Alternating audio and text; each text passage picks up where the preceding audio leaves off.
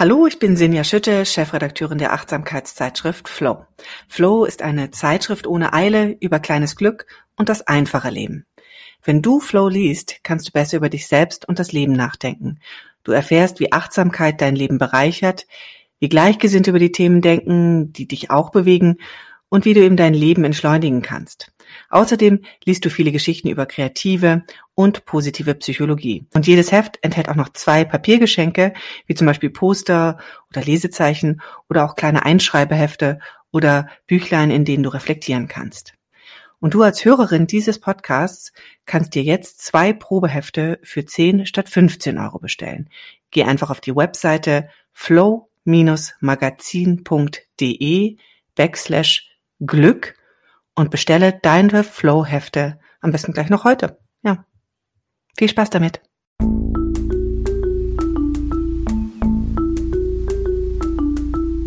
Verstehen, fühlen, glücklich sein mit Sinja Schütte und Boris Bornemann.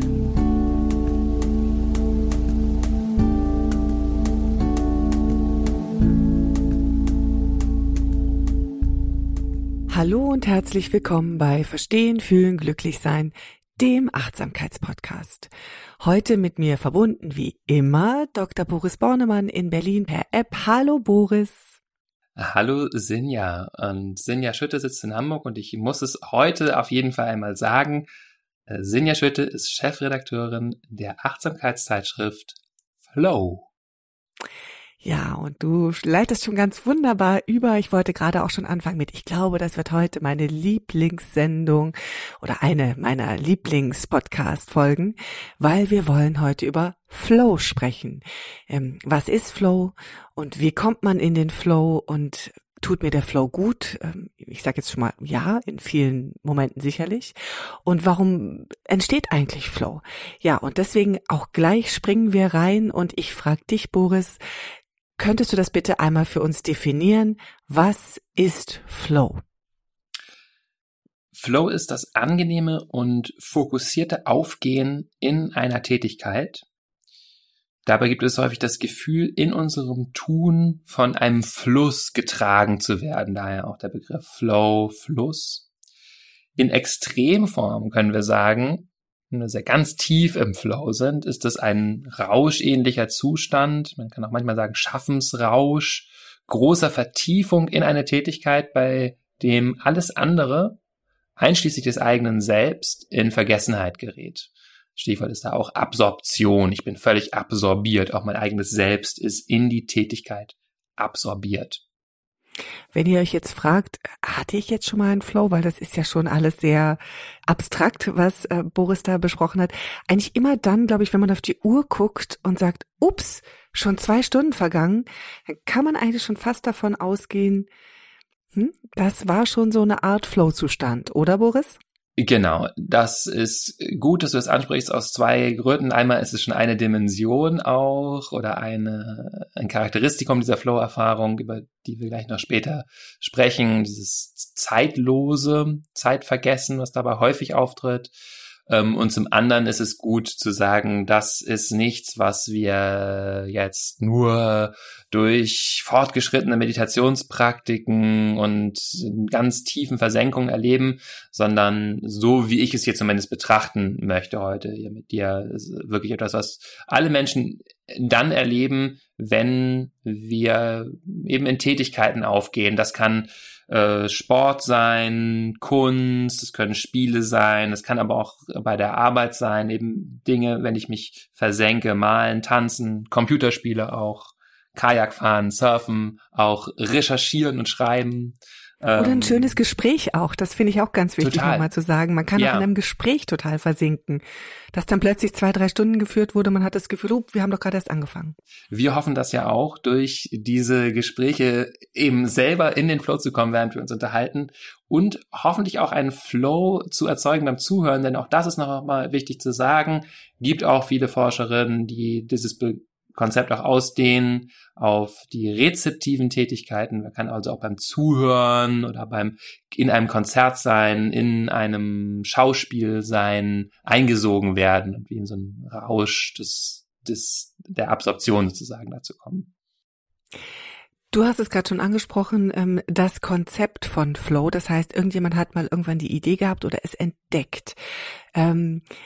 Ähm, es ist ein Forscher gewesen, der einen sehr komplizierten Namen hat. Die, ihn auszusprechen würde ich jetzt gerne dir überlassen. Ja, ich ähm, spreche ihn erzähl immer. uns doch mal, wer ähm, das Konzept erfunden hat und untersucht hat. Also, ähm, Mihaly Csikszentmihalyi. Ich weiß nicht, ob ich den wirklich richtig ausspreche. Ich habe ihn immer so ausgesprochen. Ähm, es ist ein tschechisch-amerikanischer Forscher, Psychologe, der sich schon in den ja, jetzt lass mich nicht lügen, ich glaube an den 70ern angefangen hat er mit der Forschung. Ja, ich meine ähm, auch in den 70er, 80ern war so, da ging's los.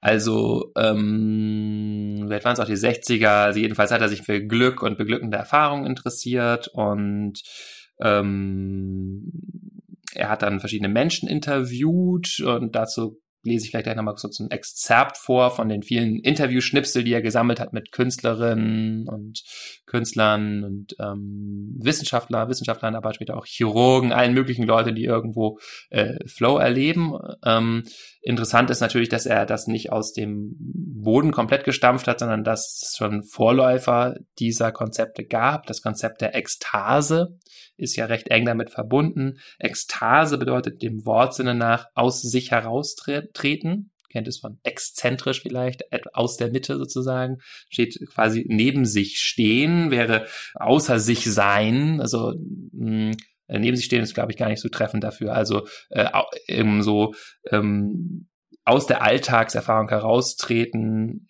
in entrückten Räumen sein, kannte man also natürlich schon in der Antike bei Gladiatorenkämpfen, Tanz, Schauspiel und so weiter.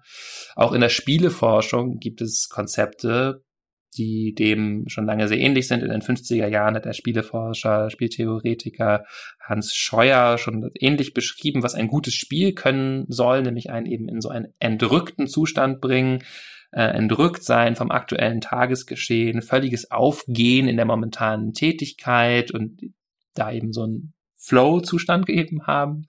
Auch im asiatischen Raum kennt man natürlich ähnliche Konzepte, die wir jetzt gar nicht so tief behandeln, aber dieses Wu-Wei aus dem Daoismus, tun ohne zu tun, ähm, oder Zen-Buddhismus, das Tun ohne einen Tuenden, also auch da spielt das eben immer eine zentrale Rolle, dieses Selbstvergessen. Ne?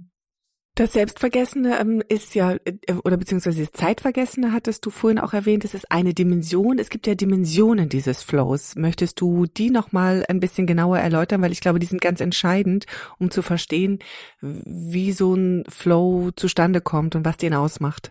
Sehr gern. Ich würde bevor ich das mache, gerne ein so ein Beispiel nochmal vorlesen aus von diesen Interviews, die äh, Mihaly Csikszentmihalyi geführt hat, um daraus dann zu extrahieren, was erleben da Menschen, äh, die in so einem Schaffensrausch oder in so einem Flow sind.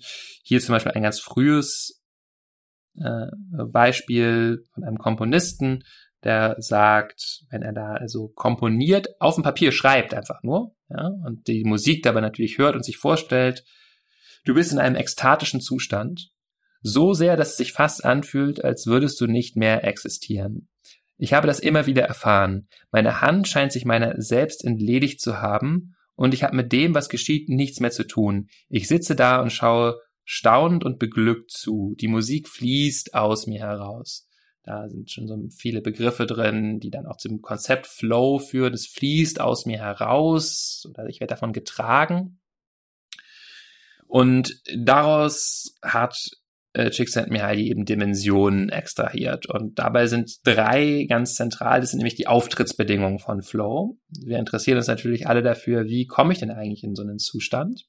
Ähm, und diese Auftrittsbedingungen äh, sind erstens eine Klarheit der Ziele oder des Ziels und unmittelbare Rückmeldungen. Also wir können uns vorstellen, wenn ich Tennis spiele, ist das Ziel sehr klar. Ja, ich möchte, dass meine Gegnerin diesen Ball nicht bekommt und er muss aber innerhalb des Feldes aufschlagen. Ähm, und ich habe unmittelbare Rückmeldung davon, ob das gelingt. Ja, fliegt der Ball so, dass sie ihn bekommt oder nicht? Locke ich sie da so weit aus der Reserve, dass sie vielleicht den nächsten nicht bekommt? Wir sind ganz, ganz dicht äh, dran an dem, was geschieht. Ich kann unmittelbar sehen, ob mir das gelingt oder nicht. Also Klarheit der Ziele, Unmittelbarkeit der Rückmeldung. Zweitens dann eine hohe Konzentration auf ein begrenztes Feld. Also hier ist es beim Tennisspielen sehr offensichtlich. Da gibt es ein Spielfeld. Und das haben wir aber bei allen Tätigkeiten, die Flow erzeugen. Dieses Entrücktsein von der Alltagswelt kommt ja zustande, weil wir den Bereich quasi umzäunen, in dem wir jetzt äh, agieren. Und ich sage, ich recherchiere jetzt zum Beispiel für eine Podcast-Folge, auch dabei kann ich in den Flow kommen und weiß, darum geht es, diese einzelnen Punkte, die mich da interessieren, zusammenzutragen und äh, suche die Studien raus und so weiter. Aber ich weiß, jetzt E-Mail-Programme sind aus und so weiter. Und es geht jetzt nur darum, es gibt ein begrenztes Feld. Ähm, und drittens, und das ist eine sehr entscheidende Bedingung auch das Anspruchsniveau. Die Tätigkeit ist fordernd, aber nicht überfordernd. Also, das heißt, sie mobilisiert unsere ganzen Kräfte, unser ganzes Wesen wird mobilisiert, so sehr eben, dass wir auch in diese Selbstvergessenheit reinkommen können, weil wir eben völlig quasi aufgehen da drin gar nicht mehr Zeit haben, über uns selbst nachzudenken. Aber sie darf nicht überfordernd sein. Wenn sie überfordernd ist, beginnen wir nämlich zum Beispiel auch wieder über uns selbst nachzudenken. Oh Gott, oh Gott, was mache ich hier eigentlich alles? Es ja alles viel zu viel. Ich kann das ja alles gar nicht. Wie soll ich das bloß schaffen oder so? Ähm, und weil wenn es nicht fordernd genug ist, komme ich eben in diesen Zustand auch nicht rein. Ja, dann kann ich dabei noch über alles Mögliche nachdenken, weil habe ich schon tausendmal gemacht und ist eigentlich gar nicht so interessant. Das sind so die drei Auftrittsbedingungen. Und aus diesen Auftrittsbegegnungen ergeben sich dann eben die charakteristischen Erfahrungen, die Menschen dann machen. Was sind denn diese charakteristischen Erfahrungen? Magst du die nochmal zusammenfassen, so dass wir sie nochmal komprimiert haben? Mhm. Also ich habe jetzt schon gehört, Ekstase, tiefe Versunkenheit und, und, und. Aber ähm, vielleicht kannst du die wichtigsten nochmal zusammenfassen. Also viele erleben sowas wie Zeitlosigkeit, Zeit verschiebt sich, verdichtet sich, verlängert sich, irgendwie ist das Zeiterleben verändert, eine Ichlosigkeit, eigentlich ganz entscheidend, also ein Gefühl, die eigenen Grenzen lösen sich auf, übersteigen sich oder ich denke einfach gar nicht mehr so viel an mich. Dann einfach eine gewisse Ruhe, Klarheit, Wohlergehen, so, ja, das ist beglückender Zustand. Gefühl der Entrücktheit, wie gesagt, so abgetrennt, da bin ich jetzt auch nicht in meinen Alltagssorgen. Hoher Fokus, und Klarheit. Ähm, und damit zusammengehen, ein Wissen, was zu tun ist und wie es zu tun ist. Manchmal wird es auch mit einem Gefühl von Kontrolle beschrieben, wobei das mit ein bisschen Vorsicht zu genießen ist. Natürlich, dass da, da es fordernd ist, bin, habe ich es nicht vollständig in der Kontrolle, aber ich habe das Gefühl, meine Fähigkeiten äh, reichen aus, um hier ähm, Fortschritt zu machen, um, um das hier oder um das hier irgendwie zu, äh, zu beherrschen. Damit, ja, mobilisiert ist irgendwie mein ganzes Wesen. Das ist ja jetzt ganz stark auf der Gefühlsebene, so wie ich das wahrnehme. Das ist ja auch ganz wichtig. So ähm, kann man so ein bisschen feststellen, hm, bin ich vielleicht in einem Flow, habe ich schon mal einen Flow gehabt. Was weiß denn die Wissenschaft über diesen Zustand? Der spiegelt sich ja garantiert ähm, auch in den, ähm, sag ich mal, äh, physischen und psychisch bekannten Abläufen. Mhm. Also wir können sagen, wir sind in so einer Art Belohnungstunnel, ja, also ganz viele Dopaminsignale werden da nacheinander abgerufen, wie in so einem guten Computerspiel. Deswegen sind natürlich auch Computerspiele häufig ein gutes Beispiel für Flow. Die werden teilweise auch sehr explizit darauf designt, diesen Flow zu erzeugen, auch einen Suchtcharakter damit natürlich zu erzeugen, weil ich eben in so einer angenehmen Absorption bin und da vollkommen mich selbst vergesse und mich mit der Spielfigur identifiziere und eine Aufgabe nach der nächsten mache.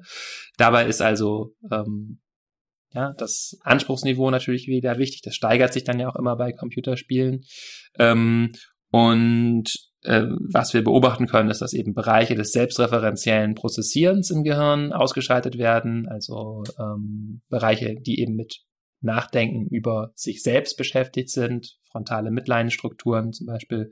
Ähm, das ist dann diese Selbstvergessenheit. Ne? Genau, diese Selbstvergessenheit und die Energie sich eher in den aufgabenrelevanten, häufig visuell räumlichen Bereichen sammelt, also die, Aktivität mehr so im parietalen Bereich, also so oben, äh, quasi so oben hinten im Gehirn auf der Oberseite, also Parietalkortex, für wichtig für räumlich, räumliches Denken, wie so motorische Abläufe, was immer ich da auch mache, davon hängt es natürlich ab. Ähm, äh, eine geringere Aktivität in vor allen Dingen linkshemisphärisch frontalen Bereichen. Also linkshemisphärisch ist ja immer mehr Sprache, äh, logisches Denken und frontal sind eben so die Kontrollbereiche. Und da haben wir eine geringere Aktivität, eben weil das, weil, ja, das ist nicht, erstmal nicht so sehr konzeptuell häufig, was da abläuft. Ähm, und zweitens ist es eben eine gewisse Mühelosigkeit, die diesen Zustand auch kennzeichnet, die sich, die sich darin zeigt. Ähm, ist natürlich nicht alles immer ganz leicht zu untersuchen. Wir legen hier so eine, so eine Meta-Analyse oder ein, Review bei über ähm, die von 2020 über die Neurowissenschaft des Flows. Man kann tatsächlich sogar durch so transkranielle Stromstimulation, also wenn man den, dadurch, dass man Ströme am Gehirn anlegt, äh, Flow-Zustände befördern, indem man eben genau dieses Muster, was ich gerade genannt habe, quasi dabei führt. Ja, so kann man sagen, es ist so ganz grob der äh, was man jetzt neurowissenschaftlich darüber weiß, was Flow kennzeichnet. Und hat denn jeder die gleiche Chance, in den Flow zu kommen oder gibt es da Persönlichkeitsunterschiede, dass ähm, der eine geeigneter ist und der andere oder die andere vielleicht nicht so sehr? Ähm, also der Csikszentmihalyi, der spekuliert so ein bisschen, ob es die autotelische Persönlichkeit gibt. Also autotelisch ist sozusagen dieser Zustand. Auto ist ja selbst, telisch ist das Ziel. Also Flow ist ja ein Zustand, der, der hatte die Belohnung in sich selbst. Das ist auch ein wichtiges Charakteristikum noch. Gibt es Menschen, die mehr solche Arten von Tätigkeiten aufsuchen, die das können? Ähm, und gibt es ein paar Kandidaten dafür und Hinweise darauf in der Forschung, dass Neugier zum Beispiel damit zusammenhängt und Durchhaltevermögen. Klar, ich brauche so gewissen Biss manchmal auch. Ähm, eine geringere Selbstbezogenheit. Ähm, mir Tätigkeiten suchen, Neigung dazu, mir Tätigkeiten zu suchen, die auch über mich selbst hinausgehen, also wo es nicht nur um mich geht sozusagen. Das sind so ein paar Hinweise, aber es gibt auch eine Studie zum Beispiel, die zeigt, dass äh, vor allen Dingen eigentlich sehr leistungsmotivierte Menschen leicht in den Flow kommen. Menschen, bei denen das sogenannte Need for Achievement hoch ist. Hier können wir uns vorstellen, dass es eine hohe Zielbewusstheit gibt. Das ist natürlich auch eine dieser Bedingungen von Flow schon. Ich bringe einen starken Fokus mit, bringe viel Energie da rein. Ähm, und habe vielleicht auch, weil mir eben Leistung wichtig ist und weil Flow, das wissen wir auch aus der Wissenschaft, da gibt es auch Hinweise, dass ich natürlich da sehr effizient drin arbeite, mir bewusst Umgebung schaffe, bewusst meine Arbeit so strukturiere, dass ich in einen Flow komme. Ja, so kann man uns diesen Zusammenhang vielleicht auch vorstellen, dass wenn ich ein hohes Leistungsmotiv habe, dann macht mir das auch richtig Spaß, in so einem Schaffensrausch zu sein. Ja, und dann äh, äh, tune ich da auch so lange dran rum, bis mir das auch gelingt, da einfach richtig schön äh, was wegzuschaffen. Sag ich mal. So, dann komme ich natürlich leichter in so einen Arbeitsrausch. Ich verstehe sehr gut. Also Flow ist ja, glaube ich, durchweg auch positiv besetzt für die meisten. Ähm, also ich, du hast gerade so ein paar Schlüsselbegriffe genannt. Effizienz, also ein Schaffensrausch. Das wünschen wir uns ja. Also sozusagen viel zu erschaffen in einem Schaffensrausch und dabei auch noch sozusagen eine große Zufriedenheit zu empfinden. Ähm, ja, kann man sagen wahrscheinlich, dass ein Flow auch Lebenszufriedenheit schafft, oder? Ja, ähm, einfach weil natürlich viele positive Emotionen mit Lebenszufriedenheit auch zusammenhängen. Gibt auch leicht widersprüchliche Befunde. Einige Studien finden das auch nicht, aber im Großen und Ganzen kann man schon sagen, ja, äh, Menschen, die häufig Flow erleben, sind auch zufriedener. Und das, du hast gerade gesagt, manche Studien äh, zeigen das auch nicht oder finden das auch nicht. Gibt es denn überhaupt Studien oder gibt es Hinweise darauf, dass ein Flow auch negative Aspekte haben kann? Ja, und zwar, weil es natürlich eben im Rausch ist. Ja, und das Rausch mhm. hat eben immer auch Suchtcharakter. Und wir kennen das von Studien zum Beispiel, habe ich mich mal beschäftigt mit äh, so äh, mh, hm, Big Wave Surfern, die da natürlich Flow erleben. Also da gibt es gute Hinweise darauf, dass das ein unglaublicher Rausch ist, da draußen zu sein. Natürlich auch in diesen Bedingungen, die einen extrem fokussieren, weil diese Wellen einen wirklich zermalmen können. Und dann ist man natürlich sehr, sehr fokussiert und äh, weiß aber auch, wow, ich bin aber auch so ein guter Surfer. Ich kann da auch diese äh, 10 Meter Welle durch die Tube äh, reiten. Ähm, aber dieser Rausch äh, ist äh, so stark, dass dafür natürlich auch das Leben aufs Spiel gesetzt wird ähm, und vor allen Dingen auch andere Dinge vernachlässigt werden. Das ist ja immer so in den üblichen Sucht Klassifikationsschemata ein wichtiges Kriterium. Ähm, ich behalte ein Verhalten bei, was mir, äh, von dem ich auch weiß, dass es mir auch Schaden zufügt. Das kann auch Computerspielen sein, zum Beispiel, dass ich eben ganz viel Computerspiele und ähm, da eben so einen Rausch erlebe, aber andere Dinge eben vernachlässige. Und vielleicht eine Sache noch, vor der äh, sogar auch äh, Csikszentmihalyi gewarnt hat, der ist ja auch ein Nachkriegskind, also beschreibt in einem TED-Talk, den wir ja auch verlinken, auch, dass er so sich diese Frage nach dem Glück erstmal auch nach dem Krieg gestellt hat, wo er gesehen hat, wie viele Leute traumatisiert waren. Und er hat halt auch die Vermutung so geäußert, dass viele der Gruppenerfahrungen, die da gemacht wurden, dieser Gruppenflow, der entsteht quasi in Nazi-Deutschland instrumentalisiert wurde, klar, dieses, äh, wo wahnsinnige Gruppen erleben und dann dieses gemeinsame Rufen und so, ja, man ist so eingebunden und das Ich löst sich auch da irgendwie wie auf. Ähm, oder auch in den Filmen von Leni Riefenstahl ähm, kann man auch sehen, es ist so diese Ästhetisierung, so ein Flow von so einer ganz klaren, äh, bombastischen Ästhetik schafft. So, äh, das sind so Bereiche, wo man sagen kann, da kann vielleicht auch ein Flow, so eine Absorption und so eine Selbstvergessenheit negative Folgen haben. Okay, also da muss man definitiv vorsichtig sein ähm, oder sich das zumindest bewusst machen. Ähm, aber insgesamt ist, glaube ich, äh, kann man sagen, äh, ja, der positive Effekt des Flows überwiegend. Und deswegen natürlich auch meine Frage jetzt, wie schaffen wir es denn, in einen Flow zu kommen? Und kann ich das üben? Ja, also es ist wichtig dazu, sich an diesen drei Auftretensbedingungen zu orientieren, die ich schon genannt habe also ähm, Klarheit der Ziele und unmittelbare Rückmeldung, ein begrenztes Feld und äh, das Anspruchsniveau. Das heißt, wenn ich mir jetzt meine Aufgabe suche, sollte das erstmal was sein, was äh, mich motiviert, wo ich auch wirklich, in, wo ich wirklich ein Ziel habe, also wo ich auch Lust drauf habe, was zu machen. Die ähm, Anita Roddick, die Gründerin vom Body Shops, gibt zum Beispiel so den Tipp, wenn du äh, beruflich äh, erfolgreich sein willst, äh, sagt sie, schau nach deiner Leidenschaft, was dich anregt, was anregend oder aufregend für dich ist, such dir Firmen, die du wirklich magst oder bewunderst, finde, was du kannst, Organisationen, die deine Seele berühren, Dinge, also sich so, so suchen, sagt sie hier, die, ähm, ja, die uns einfach motivieren und dann brauche ich darin äh, also eine, ein Aufgabenfeld, was erstmal meinen äh, Neigung wiederum auch entspricht, was aber auch begrenzt ist. Das kann ich, wenn ich jetzt wirklich tätig werde, dadurch auch begrenzen, dass ich andere Sachen ausschalte, E-Mail-Programme ausschalte, Türen schließe, sage, jetzt bin ich hier auch wirklich am Schaffen und Machen, nicht dass auf das Handy schaue und so weiter, also Ablenkung ausschalte und ähm, unmittelbare Rückmeldungen habe dabei. Das heißt, mir auch was suche, wo ich ein bisschen Einschätzung auch habe, ob das, ob das gut ist oder nicht. Wenn ich einen Text schreibe zum Beispiel, kann ich ja auch in so einen Schaffensrausch kommen und dazu habe ich immer diese unmittelbare Rückmeldung.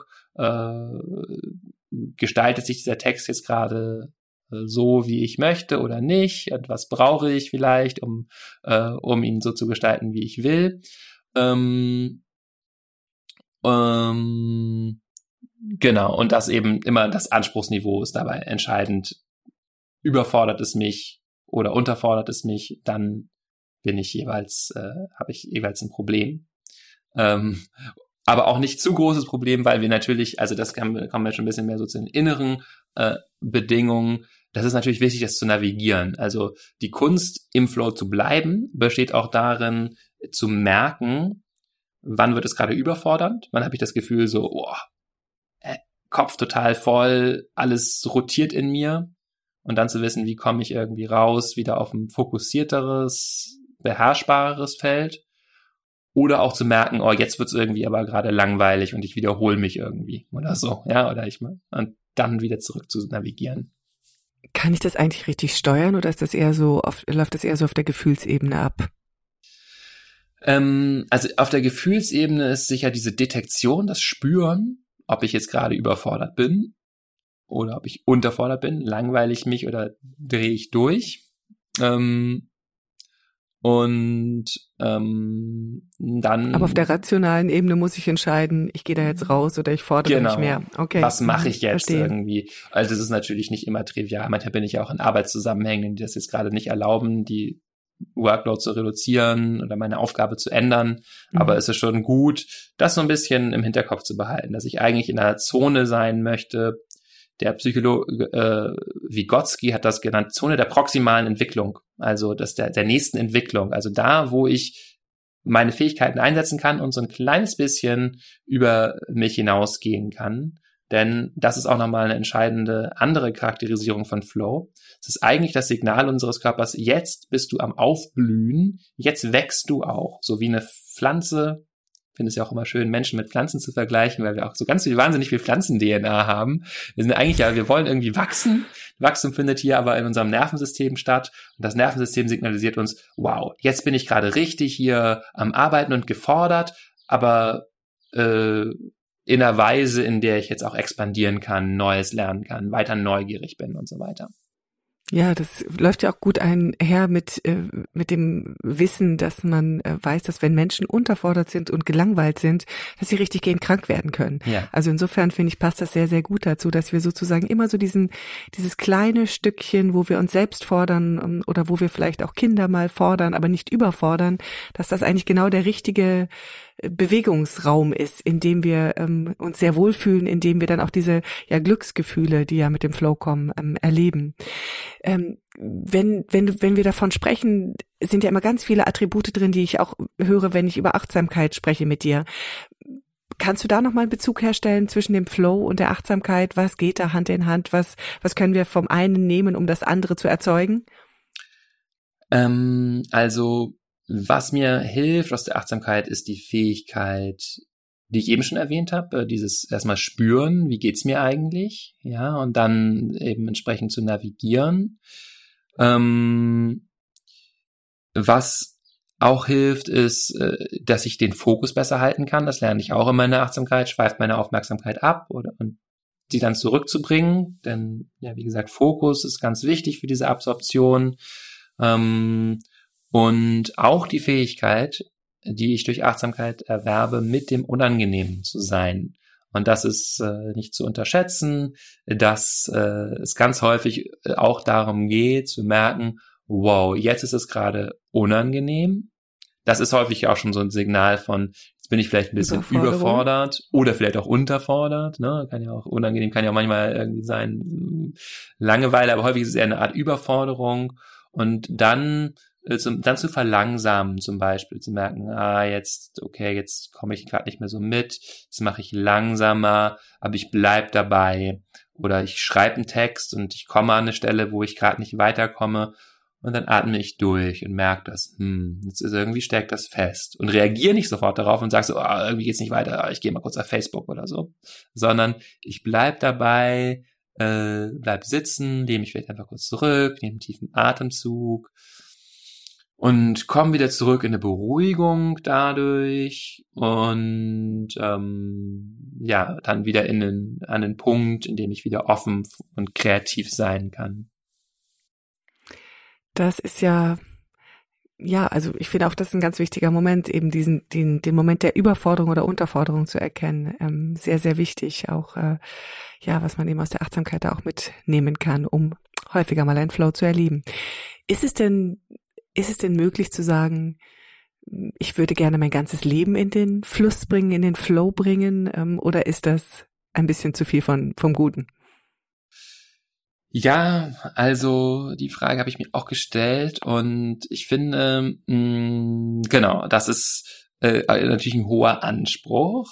Äh, eigentlich widerspricht es jetzt schon fast der Definition, wenn wir sagen, das ist was, was ich so in isolierten Feldern meines Lebens habe, da bin ich entrückt von meinem Alltag. Wenn es jetzt gar nichts mehr gibt, von dem ich entrückt bin, mein ganzes Leben im Flow bin, äh, dann ist das sicher, äh, ja, dann ist das nicht, sicher nicht mehr die Definition von Flow, von der wir sprechen. Aber ich glaube, da ist es vielleicht ganz schön, auf äh, so Daoismus, Buddhismus und so weiter zurückzukommen, wo es schon um sowas ja geht. Da geht es ja auch ähm, um äh, einen Fluss, in dem wir kontinuierlich sind.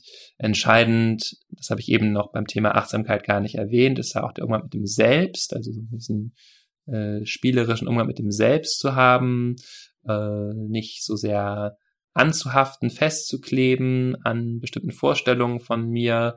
Also ich will vielleicht mal so vier Punkte erwähnen, von denen ich mir vorstelle, dass sie hilfreich sind, wenn ich mein ganzes Leben in den, in den Flow bringen möchte.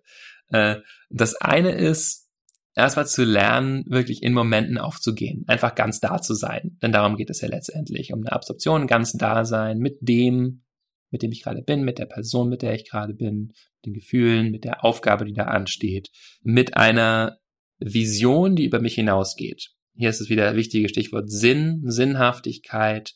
Wenn ich ein Ziel habe, was über mich hinausgeht, also zum Beispiel ähm, Liebe, Freiheit, Verbindung zu kultivieren, etwas Tolles in die Welt zu bringen, Heilung in irgendeiner Weise zu befördern oder äh, tolle Spiele zu erfinden, die Menschen genießen, was auch immer es ist, also etwas, was über mich hinausgeht, dann bin ich schon in dieser in diesem Bereich, in dem es nicht mehr nur um mich geht und es entsteht automatisch so eine gewisse Selbstvergessenheit. Das ist Punkt eins, der ist schon ziemlich groß. Ja, also das ist Achtsamkeit quasi im Moment sein und mit einem Sinn verbunden sein. Zweitens ist dann eben auch Umgebungen zu suchen, in denen du wachsen kannst. Entweder neue Fähigkeiten immer auch dazu lernst oder auch emotional wachsen. Da wachsen wir auch ganz viel. Also wenn wir ähm, um Kinder kümmern, auch in Beziehungen, zu merken, das wirklich immer als so auch einen Wachstumsprozess begreifen. Drittens, Schwierigkeiten zu antizipieren. Weil das erste beiden sind jetzt wirklich so Punkte, die halten uns theoretisch im Flow. Und jetzt ist aber die Frage, wie stelle ich sicher, dass ich da äh, dann auch wieder hin zurückkomme, wenn ich da rausfalle. Und dazu ist es wichtig zu antizipieren, ich komme da immer wieder raus. Ich werde da nicht dauerhaft drin sein und dann zu begreifen, okay, wie muss ich, was muss ich jetzt justieren? Also, ich habe mich überfordert. Was kann ich jetzt machen? Äh, oder ich bin irgendwie unterfordert, irgendwie macht mir mein Leben gar nicht mehr so richtig viel Freude, das ist irgendwie immer so same, same. Und dann zu gucken, okay, was kann ich an Forderung suchen, also Schwierigkeiten zu antizipieren. Und dann letzter Punkt, Zeit für Erholung einzubauen. Weil wir sind jetzt hier, wie hier in diesem ganzen Podcast, ich habe auch das Gefühl, ich war in einem ganz guten Flow. Ich weiß nicht, wie es dir ging, Sinja. Sehr guter Flow. Das ist wunderbar.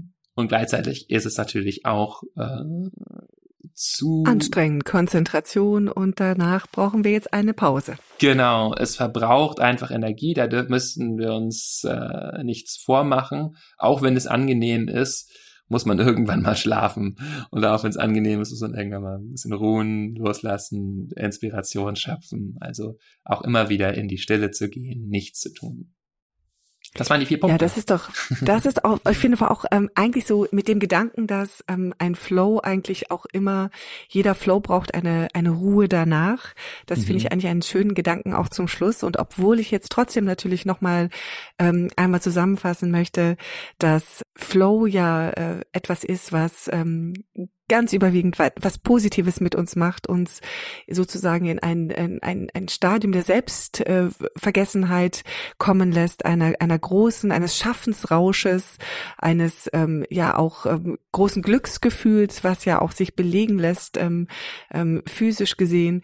Also insofern ist es etwas, was wir anstreben können und auch durchaus sollen, dass es ähm, ein, genau die, die, also die Phase ist zwischen Forderung ohne überfordert zu sein, in die wir wir uns begeben äh, können, die aber auch ähm, drei Dimensionen hat oder Voraussetzungen benötigt, nämlich die äh, Klarheit der Ziele, die Konzentration auf ein begrenztes Feld, ähm, und wie ich gerade schon sagte, fordern, nicht überfordern. Also, dass wir die drei Dimensionen ein bisschen im Blick behalten, auch durchaus mit dem ganz großen Bewusstsein, ein Flow ist etwas, was ähm, nicht dauerhaft in seiner ähm, Ekstase, sage ich mal, da sein kann, aber sehr wohl ein Konzept ist, dass man sein Leben mehr in den Flow bringt. Die Punkte hattest du gerade ähm, alle aufgezählt, ähm, so dass ähm, dass wir dass wir häufiger in den Moment des in die Phase oder in den Bereich des Wachsens kommen und so mehr Flow im Leben erleben, immer wissend, dass es eine Abwechslung sein muss, weil ohne auch das Erleben von ähm, normalisierter Niedergeschlagenheit, hast du es so schön genannt, ähm, kann auch das Flow äh, oder der Flow gar nicht erlebt werden. Und last but not least, nie vergessen, jeder Flow braucht die Pause danach, das Ausruhen, das neue Kraftschöpfen. Vielen Wunderbar. Dank, lieber Boris, für diese vielen schönen Erkenntnisse, für den Flow, den du ähm, ja mir jetzt hier in diesem schönen Gespräch ähm, äh, verschafft hast. Und ich hoffe euch auch, die ihr zugehört habt. Vielen Dank dafür, dass ihr uns wieder ähm, begleitet habt in dieser Podcast-Folge. Äh, wenn ihr mögt, könnt ihr uns natürlich mit euren Anregungen und euren Kommentaren auch gerne schreiben unter podcast at balloonapp.de. Und natürlich freuen wir uns, wenn ihr uns in ähm, allen Apps, in denen man Podcast hören und bewerten kann, auch bewertet, damit uns viele Menschen finden. Vielen herzlichen Dank dafür schon mal. Ja, und das war's für heute. Euch eine gute Zeit, einen schönen Flow hoffentlich und bis ganz bald. Tschüss. Tschüss.